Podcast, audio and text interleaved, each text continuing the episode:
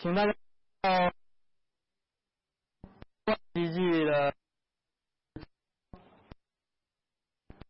今天说，上帝曾借着摩西所设立的账目，我们之前也看到了上帝指摩西去啊，陈桌账目的。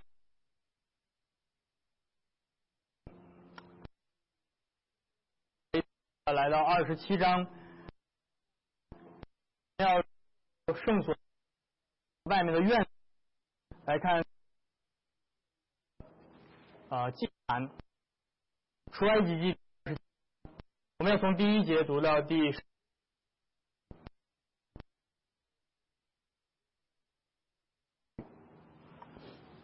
上帝吩咐摩西说：“你要用皂荚木做坛，这坛要四方的。”长五肘，宽五肘，高三肘，要在坛的四拐角上做四个角，与坛连在一块儿，用铜把坛包裹，要做盆，收去坛上的灰，又做铲子、盘子、肉叉子、火鼎，坛上一切的器具都用铜做，要为坛做一个铜网，在网的四角上做四个铜环，把网安在坛四面的围腰板以下。使网从下达到坛的半腰，用皂荚木做坛，用呃用皂荚坛做，用铜要穿坛两环子内，用以坛，要用板，坛是空，山上呃帐院子院子的碾的细麻长一百种。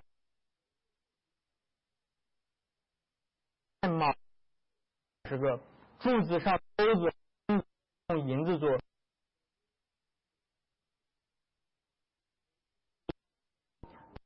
铜做二十个柱子上的钩子和杆子都要用银子做。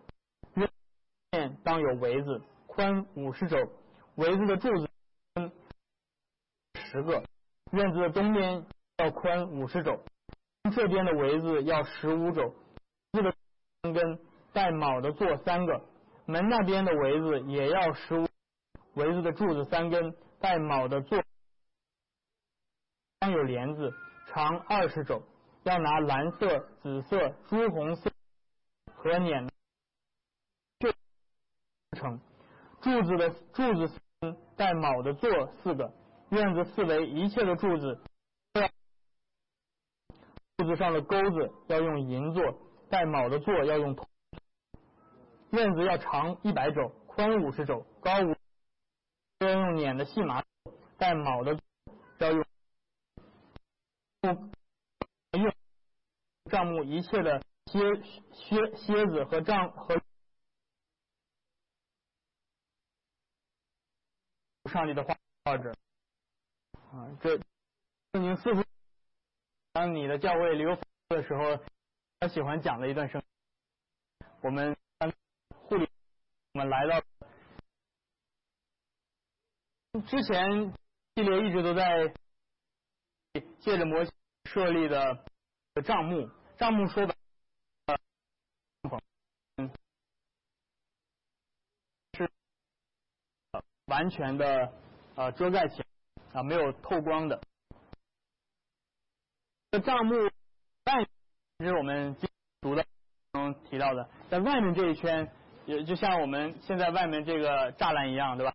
另一个大的外院，这个院子呢很很大，然后在院子里面啊，在这段，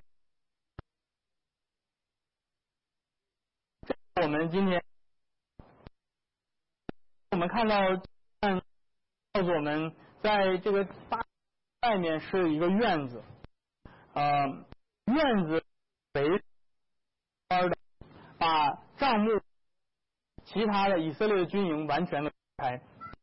十八节告诉我们这个院子的尺寸，他说长一百肘，那一百肘差不多于四十五米到五十米长，呃，宽五十肘大概是二十二米，总共差不多千平米左右这样大大小。啊，院墙是做呢？对吧？或者用这种木木头做的，但是当时是要行军走在旷野当中，所以他们的院子啊，这个院墙细麻墙做的围子，高度大概是两米二左右这样。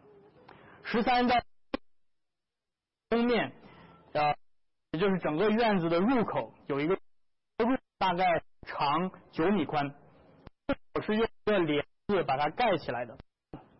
同样也是和前面的那个那个帘子同样的材料做成，就是啊朱红色的毛线织成。那这个你可以想到。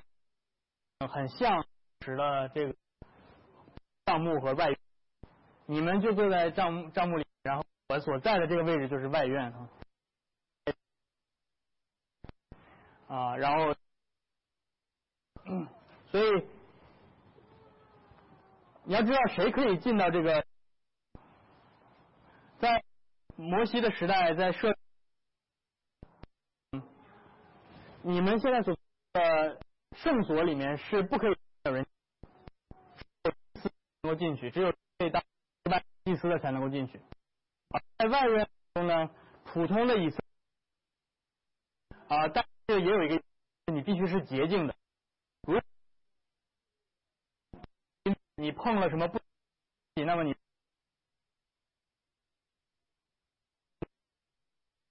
那你说进到这个院子啊，你到。是在旧约当中的敬拜活动。呃，当然，如果以色列民，当然随着埃及当以色列种族的人，还有其他的人，那这些外割礼，而且是洁净的，那么也是允许外面这个院子里的，也是可以来献祭的。除此之外，其他人都不能。整个呃。团团的，就是保护上被不洁净的外邦人玷污啊！凡是呃擅闯严肃的的一个事情，这个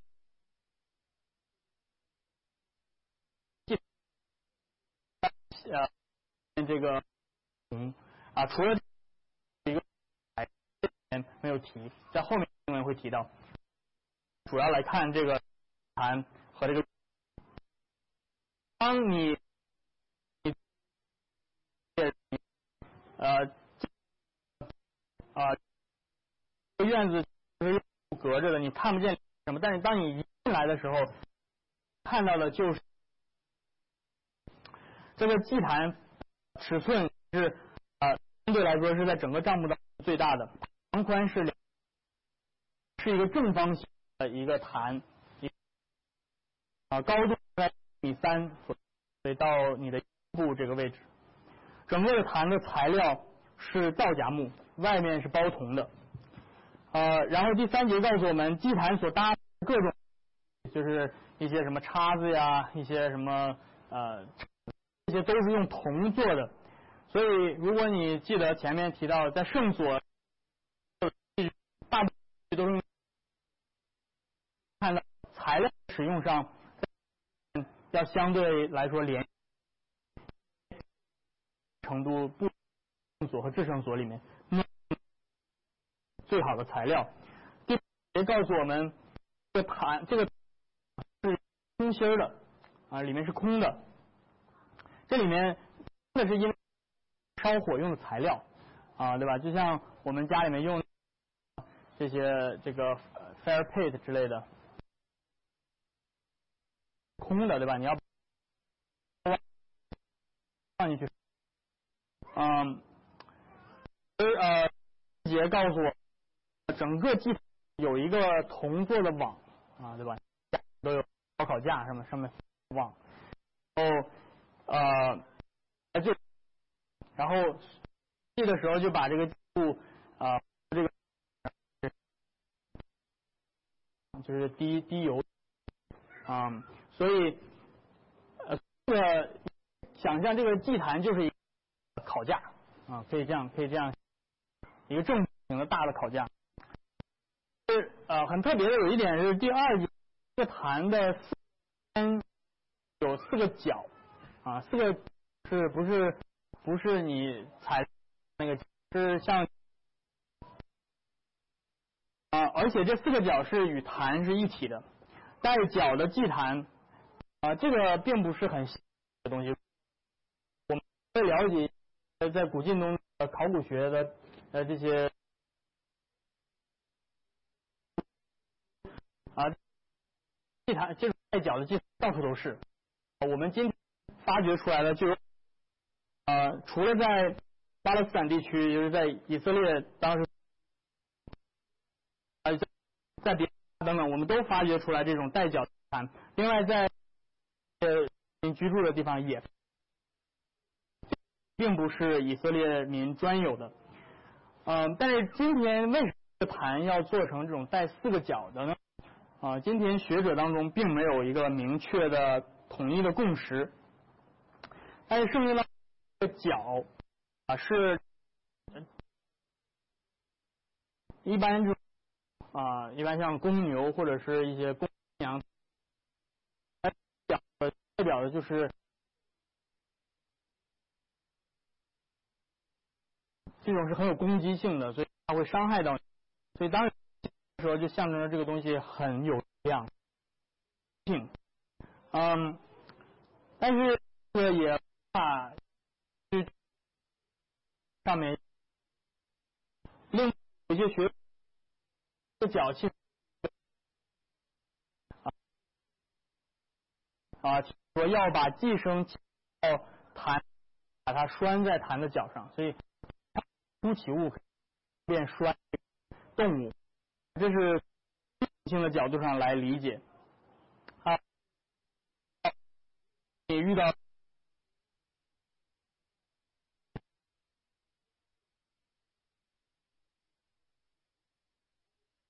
角本身有什么含义，大家也不知道为什么，呃，但是总的来说，这个角虽然大家都不知道具体为什么要有这个角，但这个角很重要。为什么很重要呢？因为当人献祭的时候。特别是些赎罪寄生的血，祭罪才得胜啊！今天我们生活在嗯这个。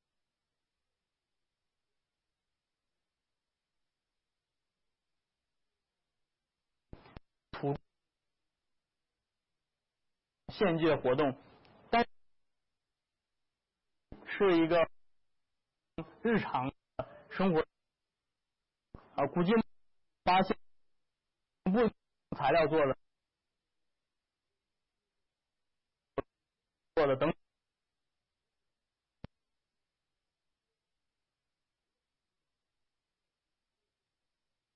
这个。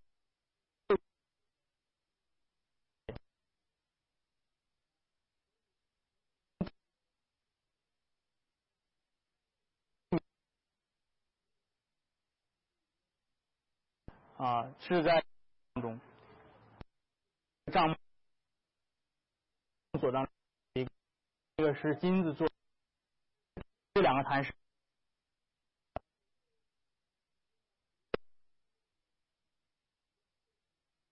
这是随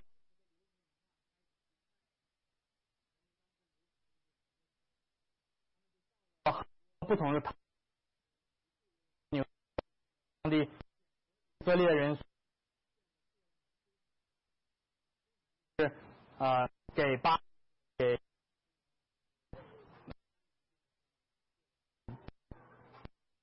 变得越来越多，甚至你啊，犹大名的数目与城是相等的，和烧香的是与。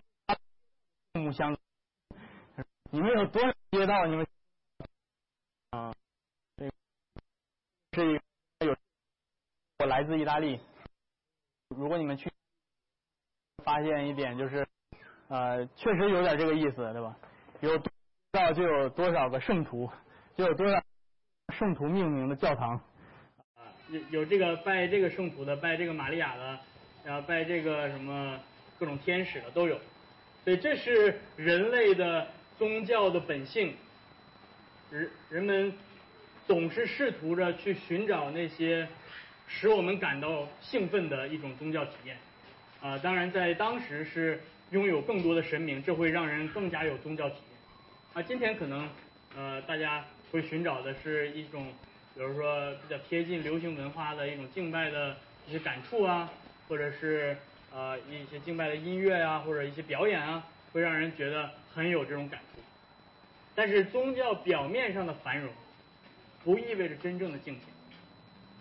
宗教表面上的繁荣，有时往往恰恰表明我们已经偏离了真正对上帝的敬拜。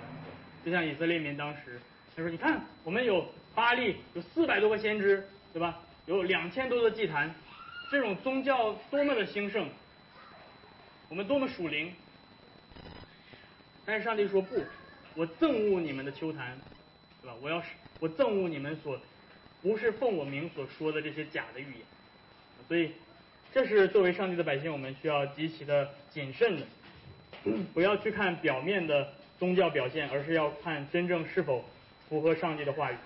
那么接下来我们要问的是，为什么 要献祭？在古代。在各个民族的古代，我们都有献祭的行为，包括中国的古代也有献祭的行为，对吧？甚至一直到很近代，到清朝的时候，啊，这些我们都还有这天坛，天坛就是在那地方献给天的献祭用的，对吧？都有就献祭的这样的活动。为什么要献祭？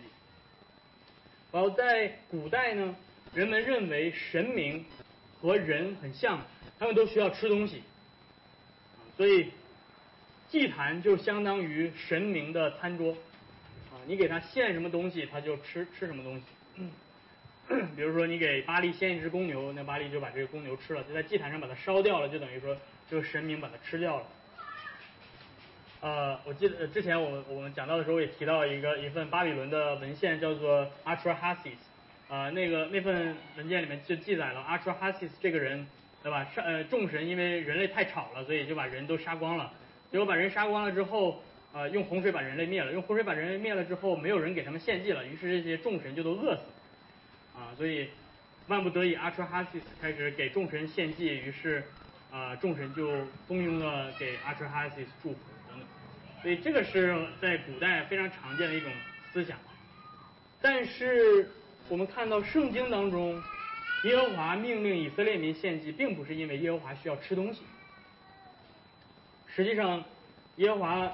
神，他反对人们这样理解献祭的行为。诗篇五十篇，上帝说：“我岂是吃公牛的肉呢？我岂是喝山羊的血呢？”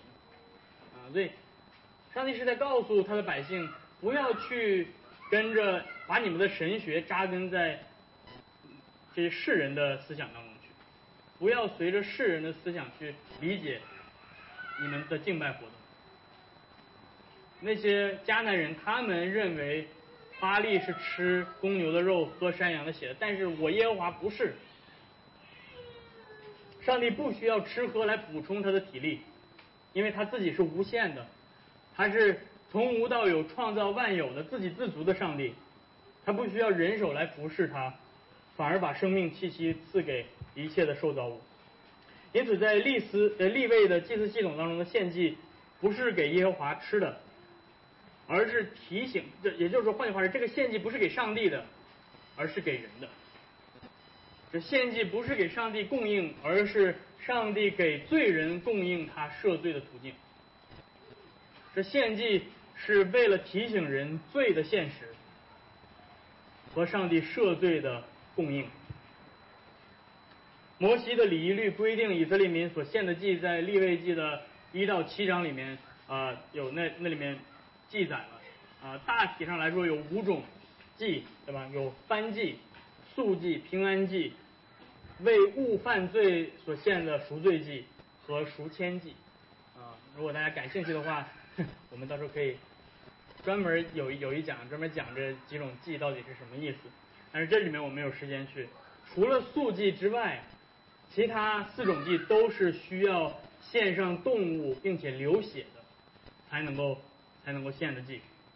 啊，这种献祭的经历，其实是我们今天很难用语言去形容。啊，我不知道你们有没有想象过，对吧？我们读圣经读这个啊，谁谁谁献了，这所罗门献了几万头牛啊，几万头羊，真的感觉读起来没有什么直观的感受。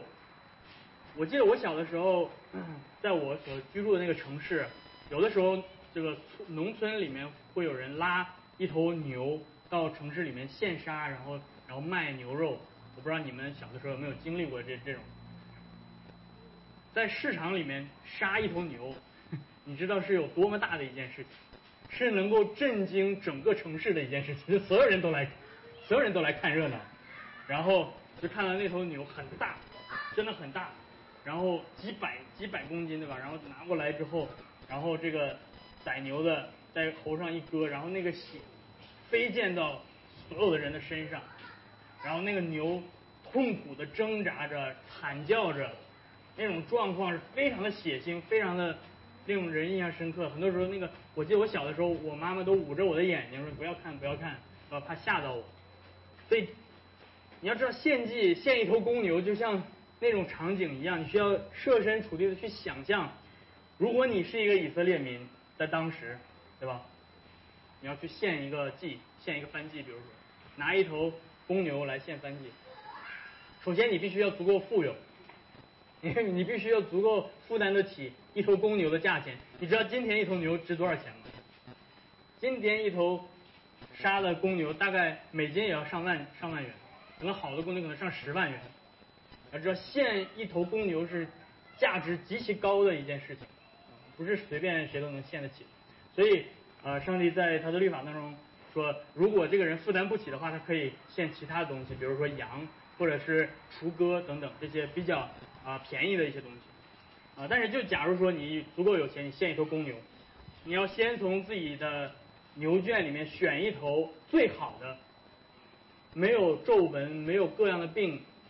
最最健康的那个，然后你拿着牵着走过以色列的军营，对吧？当你这一路走过来，所有的这些邻邻居们都在看，哎，看这个又去献祭了啊！然后这你就走着，这人不知道犯了什么罪，对吧？又去跑去献祭了。你就是背负着整个的社会的压力，对吧？所以在万众瞩目之下，你来到了账目的门口，你走进去，看到祭坛就在你的面前。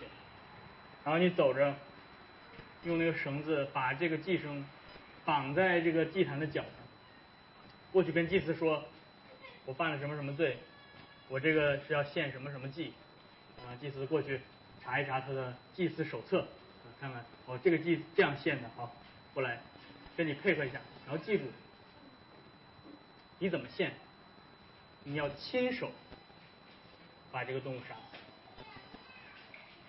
你首先先要按手在这个动物的头上，你要按手在这个动物头上，这表明你的罪被归算在这个动物的身上，这个无辜的动物现在承受你的罪。然后接下来你要亲手拿着刀把它的喉咙割开，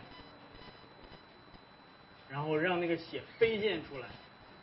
然后你听着那个惨叫，你看到他痛苦的挣扎，然后祭司拿个拿着那个盆在下面接着这个血，接了满满的一桶的血，然后抹在祭坛的四个角，剩下的血泼在祭坛的两旁，这是一个非常血腥、非常非常残忍的那样那样的一个场景。为什么？为什么上帝？要命令他的百姓做这样的事情。如果今天上帝让你去做这样事情，为什么不不不，上帝这这个上帝我信不了这个，这个太痛苦了。为什么上帝要求他的百姓这样献祭？因为好玩吗？因为这样的献祭能够让敬拜者感到非常的舒服，感到非常的温暖，非常的有爱。然后闭着眼睛可以这样摇啊摇，因为这样的敬拜能够吸引人，对吧？全全城市的人都去看你看你怎么献祭，对吧？特别喜欢凑热闹。为什么上帝要这样做？因为整个的敬拜过程就是要让敬拜者感到不舒服，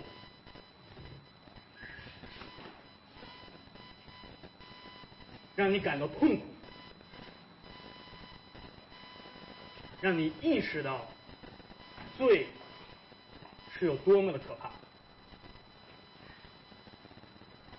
这是整个立立位祭祀献祭系统所设计的目的。让你意识到，让你亲眼的看到，让你亲耳听到那个动物的惨，让你亲，让你让你闻到。你要想象那个祭坛有杀过成千上万的动物，苍蝇在乱飞，非常的腥臭。让你闻到，让你整个的五官的观感，让你亲亲身的经历死亡到底是什么样子，让你亲身的感受到上帝对罪的惩罚到底是什么样子。让你敬畏他，这是整个献祭系统所设计的原因。不断的冲击着我们的观感和思想，不断的提醒着我们一个非常痛苦但是真实的现实：你们看到了、听到了、闻到了、亲手触摸到了死亡。这使人不得不思考：作为一个罪人来到圣洁上帝面前的代价到底有多大？在祭坛上流血的献祭是触目惊心的过程，让每一个以色列民都意识到罪的可怕，意识到上帝真正的公义和圣洁。今天你说，都来信，都来信上帝吧，多好啊，给你祝福。我跟你讲，没有一个旧约的以色列民会同意你这样说，他们会恐惧战警。来吧，都来到上帝面前吧，我们怎么敬拜都好，这就让我们开心。吓死了！以色列民听到你你们这样说，吓死了。我们我们去敬拜上帝一点都不开心，我们去敬拜上帝是恐惧的。但是这个献祭本身，尽尽管是这样的有冲击性，但是这样的献祭竟然没有办法使以色列民真正的长记性，他们依旧不断的犯罪，他们依旧不断的去偏离上帝，去敬拜偶像。这个祭，这个献祭本身没有增加他们的功德，也没有改变他们的心。他们开始被拜各样的其他的假神，拜偶像巴利，从君王到祭司到民众，都离弃了耶和华。因此，最后耶利米在他的哀歌当中，第二章第七节他说：“耶和华为此丢弃了他的祭坛，憎恶他的圣所，将宫殿的墙环交给仇敌。”最后，这样的献祭也依旧没有办法挽回罪人的那个彻底的背逆上帝的心。那个献祭只是提醒他们罪的可怕，但是没有办法改变他们。这一切都表明，旧约的祭坛、旧约的献祭活动都不是上帝最终的心意，而只是一个预表和影子。在救赎历史发展的过程当中，这一切都在标志着将来有一天，上帝的救恩，那真正的救恩将会到来。而这就是以赛亚先知所预言的那个真正的赎罪记，就是耶和华受苦的仆人。以赛亚先知在耶稣基督降世之前七百年前，他这样说：“他说，那位耶和华的义仆，他诚然担当我们的忧患，背负我们的痛苦，我们却以为他受了责罚，被神击打苦待了。哪知他为我们的过犯受害，为我们的罪孽压伤。”因他受的刑罚，我们得了平安；因他所受的鞭伤，我们得了医治。我们都如羊走迷，个人偏行己路。但是耶和华使我们众人的罪孽都归在了他的身上。他被欺压受苦的时候却不开口，他像羊羔被牵到宰杀之地。因为耶和华定义要将他压伤，他要承受痛苦，耶和华要以他。为赎罪祭，但是这就是美好的地方，因为有许多人要因为认识我的义仆而被称为义。他们要被称为义，他们的罪要被洗净，他们要被我接纳，他要承担他们的罪孽。七百年之后，帐幕院子里面那个祭坛所献的祭、所洒的血，千百年来所洒所洒的血，这一切都预示着那位真正的拯救的救主到来，就是那要除去世人罪孽的羔羊耶稣基督。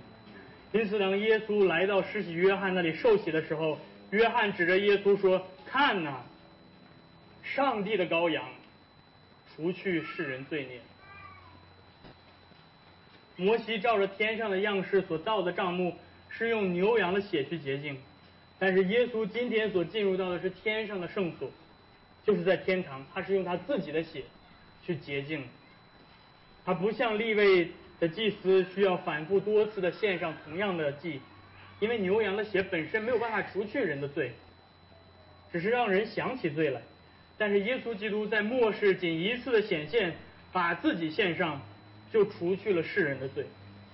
耶稣基督在十字架上是为我们献上了那个真正的赎罪祭，洒下了他的血，舍掉了自己的性命，无罪的羔羊代替有罪的罪人。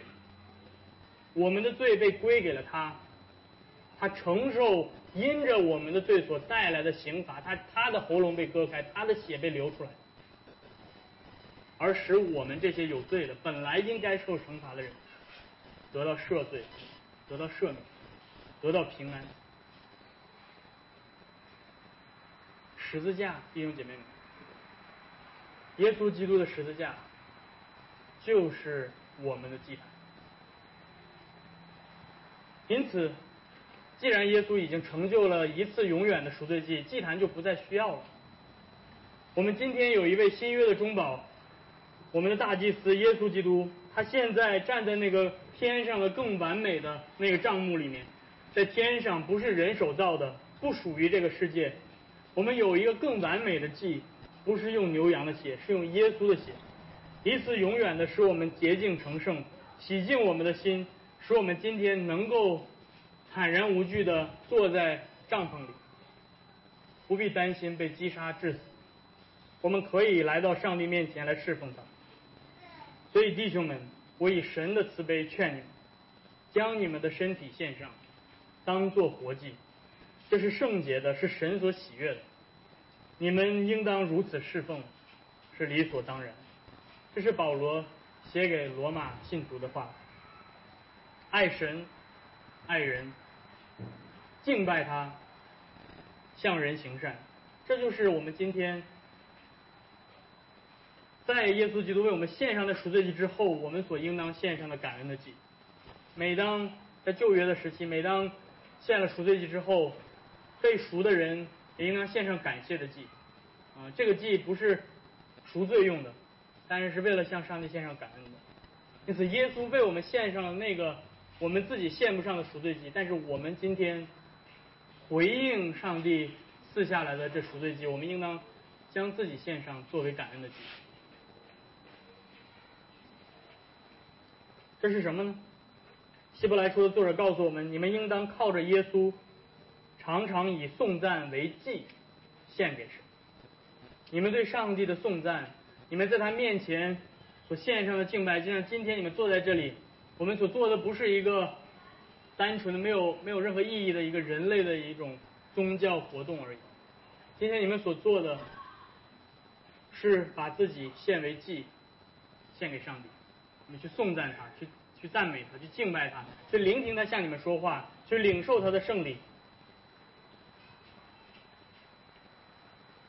然后接下来很有趣的是，希伯来书的作者在接下来的一节又说：“只是不可忘记行善。”和捐书的事，因为这样的祭是神所喜悦的。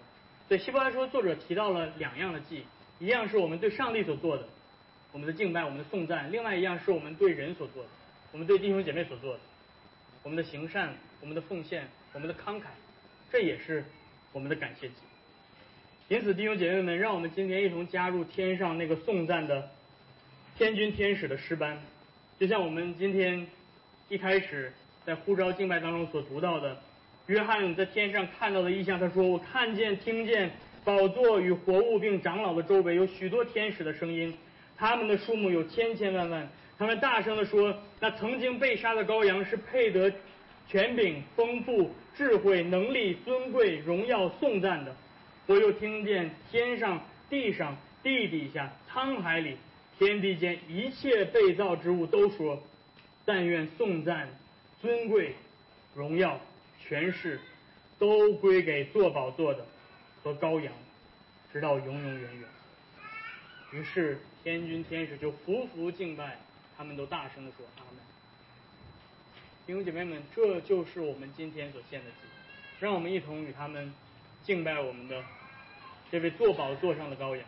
他曾经为我们的罪被杀，但如今他已经从死里复活，他今天是我们真正的盼望。